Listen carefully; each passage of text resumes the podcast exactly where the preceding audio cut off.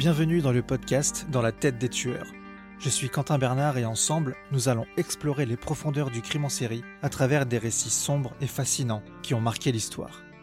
À présent, prenez une longue inspiration et préparez-vous à plonger dans l'univers des serial killers.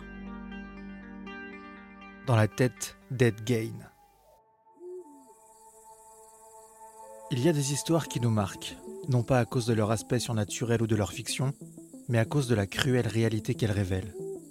Au cœur de l'Amérique, loin des lumières des grandes villes et des bâtiments modernes, réside un mystère qui hante encore les mémoires. Imaginez une petite ville, Plainfield, dans le Wisconsin. Une de ces villes où tout le monde connaît tout le monde.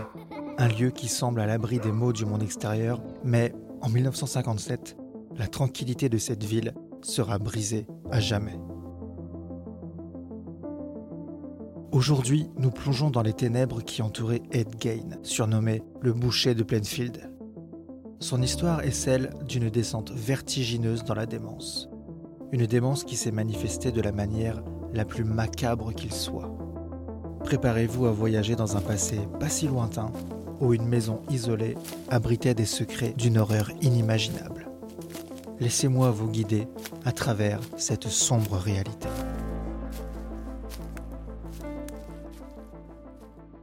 Voyage commence par un début, et pour comprendre le mystère entourant Ed Gain, nous devons revenir en 1906, année de sa naissance dans le Wisconsin rural.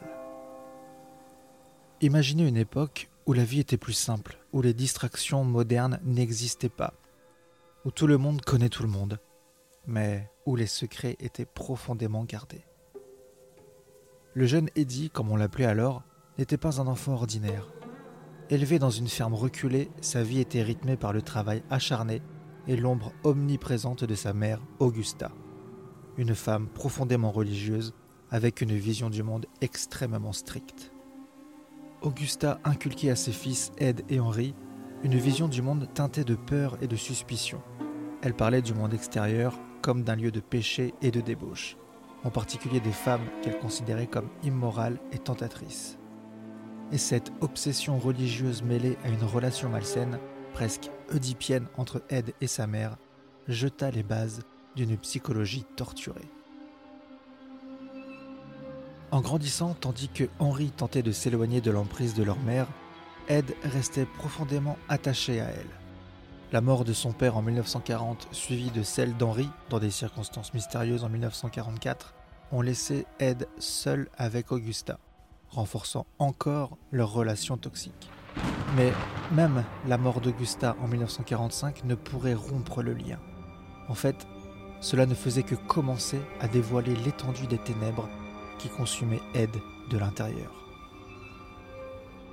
La ferme, autrefois un lieu de labeur et de foi, devint rapidement un sanctuaire pour un esprit déformé par la solitude et l'obsession. À l'extérieur, aux yeux de Plainfield, Gain était un homme simple, un peu excentrique vivant dans le passé. Mais derrière les portes closes de cette maison délabrée, un monde de désordre et de décadence prenait forme. L'année 1957 marquerait la fin d'un secret terrifiant et le début d'une légende macabre. Alors que la neige blanchissait les champs de Plainfield, un voile sombre allait être levé. Le 16 novembre, Bernice Warden, propriétaire d'une quincaillerie locale, disparaît dans des circonstances étranges. Un témoin se souvient avoir vu Gain dans ce magasin ce jour-là. C'est ce fil tenu, ce simple souvenir, qui allait mener à une découverte impensable. Alors que les autorités fouillaient la ferme des Gaines, chaque recoin, chaque pièce révélait une horreur plus grande que la précédente. La vision qui s'offrait à eux était digne des pires cauchemars. Des bols faits de crânes humains, des chaises recouvertes de peau, des masques grotesques façonnés à partir de visages humains, et pire encore, on y retrouvera os et fragments humains entiers, une poubelle en peau humaine, des crânes sur des montants de lit, peau humaine recouvrant plusieurs sièges de chaises, un abat-jour fabriqué à partir de la peau d'un visage humain, des crânes féminins, une robe de jeune fille et les vulves de deux femmes jugées âgées d'une quinzaine d'années. Jambières fabriquées à partir de peau et de jambes humaines. Un corset fabriqué à partir d'un torse féminin écorché des épaules jusqu'à la taille. Masque fabriqué à partir de peau et de tête féminine. Ceinture fabriquée à partir de tétons humains féminins. Neuf vulves dans une boîte à chaussures. Quatre nez, ongles et doigts féminins. Une paire de lèvres sur le cordon d'un store de fenêtre. On entendit même un officier dire d'une voix tremblante Ce n'est pas possible, c'est l'enfer sur Terre.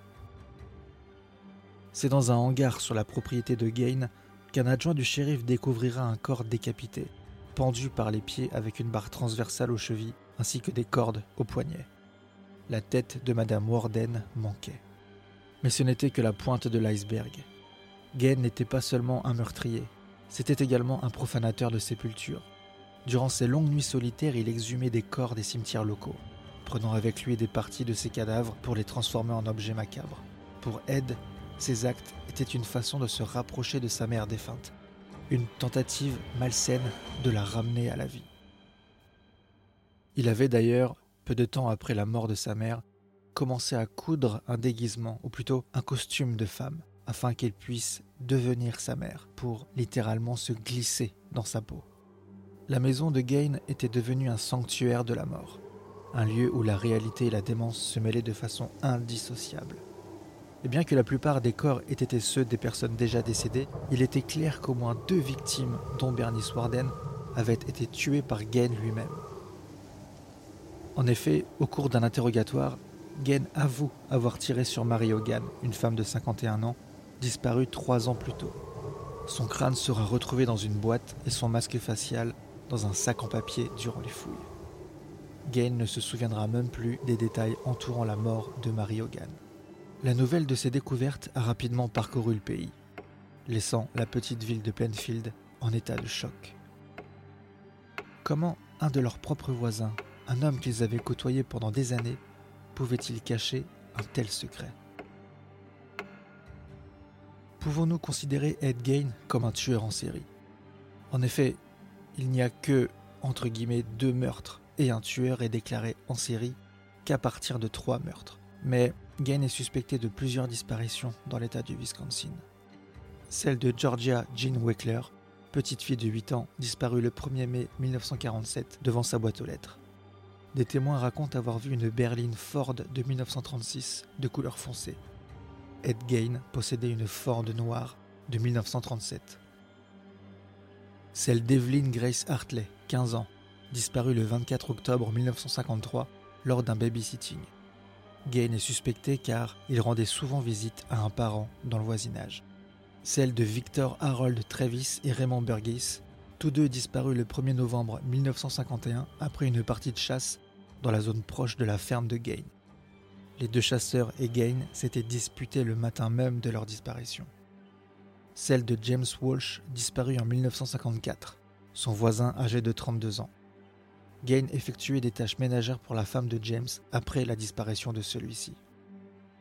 Celle d'Irene Keating, en août 1956, une femme de 30 ans vue pour la dernière fois à Plainfield. Et enfin, pour une tentative d'enlèvement sur Judy Rodencole, 16 ans.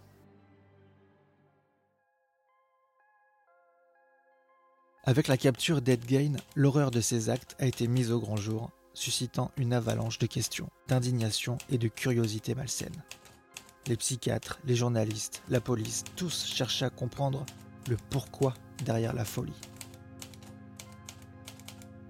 Les examens psychiatriques ont rapidement diagnostiqué Gain comme schizophrène. Sa relation toxique avec sa mère, son isolement extrême, combiné à sa maladie mentale, ont créé un cocktail explosif il est devenu une énigme pour la science, une étude de cas qui a été largement analysée. Pourtant, au-delà de l'analyse clinique, ce qui a choqué l'Amérique était la manière dont la culture populaire s'est emparée de l'histoire. Ed Gain est devenu une source d'inspiration pour des films, des séries, des livres. Certains verront cela comme une glorification malsaine, tandis que d'autres le considéreront comme une tentative de comprendre l'incompréhensible. Des œuvres comme Psychose d'Alfred Hitchcock, Le silence des agneaux et même Massacre à la tronçonneuse ont tous trouvé des racines d'une manière ou d'une autre dans l'histoire de Game. L'homme derrière les atrocités est devenu une figure mythique, une légende qui hantait la conscience collective. Plainfield, quant à elle, voulait simplement oublier. Mais comment le pouvait-elle? Comment une communauté peut-elle guérir alors que les projecteurs du monde entier sont braqués sur elle, ravivant constamment la mémoire de la terreur les habitants ont dû lutter avec ce dilemme entre la nécessité de se souvenir et le désir d'oublier. Mais derrière tout cela, une question subsiste. Comment un homme élevé dans une petite ville parmi une communauté peut-il se perdre à ce point dans la folie? La réponse peut-être est que le mal ne se trouve pas toujours dans les endroits les plus évidents. Il peut se cacher derrière le visage le plus banal, attendre dans l'ombre du quotidien. Le 21 novembre 1957, devant le tribunal qui le traduit en justice pour meurtre au premier degré, Ed Gain plaidera non coupable pour cause d'aliénation mentale. Déclaré mentalement inapte à être jugé, Gain a été interné dans un établissement psychiatrique. C'était un terrain glissant. La justice devait-elle prévaloir sur la santé mentale ou vice-versa? Le 7 novembre 1968, à la suite d'une nouvelle étude psychologique, les médecins affirment que Gain est mentalement capable de s'entretenir avec un avocat et de participer à sa défense. Avec toutes les preuves accablantes, le procès d'Ed Gain était attendu. Le 14 novembre, Gain est reconnu coupable. Mais suite à un second procès portant sur sa santé mentale, il sera bien déclaré non coupable pour cause de folie. Les enjeux étaient bien plus complexes que ce que l'opinion publique pouvait percevoir. Pour beaucoup, cela ressemblait à une échappatoire, mais pour ceux qui comprenaient la profondeur de la maladie mentale de Gain, c'était peut-être le verdict le plus adapté. Dans l'établissement, loin des regards et des jugements, Gain est devenu un patient traité pour sa schizophrénie. Durant les années qui ont suivi, la maison et la ferme de Gain sont devenues l'objet d'une fascination morbide. Malgré les tentatives de la communauté de Plainfield de détruire ce triste rappel, les curieux affluaient de partout. C'était comme si la maison elle-même était devenue une relique, un endroit de pèlerinage pour ceux qui cherchaient à toucher du doigt l'horreur. Finalement, un incendie a ravagé la propriété en 1958, mettant fin à cette attraction macabre. Quant à Gain, après des décennies d'internement, il est décédé en 1984 d'une insuffisance respiratoire suite à un cancer du poumon, emportant avec lui les ténèbres qu'il avait si profondément consumées. Gain est inhumé au cimetière de Plainfield avec ses parents et son frère. Après plusieurs actes de vandalisme, la pierre tombale sera transférée dans un musée. Les corps sont toujours à Plainfield, mais l'emplacement ne peut plus être identifié. Certains ont dit que c'était une fin appropriée, un chapitre clôturé sur une histoire tragique. Mais pour d'autres, les questions demeurent. Les secrets, les motivations, la véritable nature de l'homme derrière le monstre. Ces énigmes restent sans réponse. Mais une chose est sûre, la légende d'Ed Gain, le boucher de Plainfield, restera à jamais gravée dans la mémoire collective un rappel troublant des profondeurs dans lesquelles l'esprit humain peut sombrer. Alors que nous approchons de la fin de cet épisode, il est important de réfléchir à ce que nous avons découvert. Derrière chaque histoire, derrière chaque monstre, il y a des leçons à tirer. Le cas d'Ed Gain nous rappelle que le mal peut prendre de nombreuses formes, souvent là où on s'y attend le moins. Mais il soulève aussi des questions cruciales sur la santé mentale, la façon dont nous traitons ceux qui souffrent et la manière dont la société réagit face à de tels actes. Plainfield a cherché à guérir et à avancer, mais le souvenir de Gain demeure. Toutefois, peut-être que ce souvenir sert d'avertissement, une leçon sur l'importance de la vigilance, de la compréhension et surtout de la compassion. La prochaine fois que vous entendez une histoire de tueur en série ou de monstre, rappelez-vous qu'il y a souvent plus que ce que l'œil peut voir et que, peut-être, en cherchant à comprendre plutôt qu'à juger hâtivement, nous pourrions empêcher la prochaine tragédie. Nous venons d'explorer ensemble les recoins les plus obscurs de l'esprit humain, là où se cachent des mystères que beaucoup préféreraient ignorer. Maintenant, alors que nous revenons à la lumière, je vous invite à reprendre votre souffle et à retrouver un semblant de sérénité. Je suis Quentin Bernard et merci de m'avoir accompagné dans cette descente. Ce podcast est écrit et réalisé par mes soins et produit avec le soutien de Jonathan Dyer.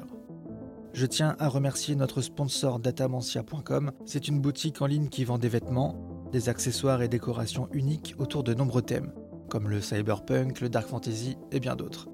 Je vous invite à aller jeter un coup d'œil parce que c'est vraiment cool ce qu'ils font. Merci à tous pour votre fidélité, je vous dis à très bientôt pour une nouvelle plongée en apnée dans la tête des tueurs.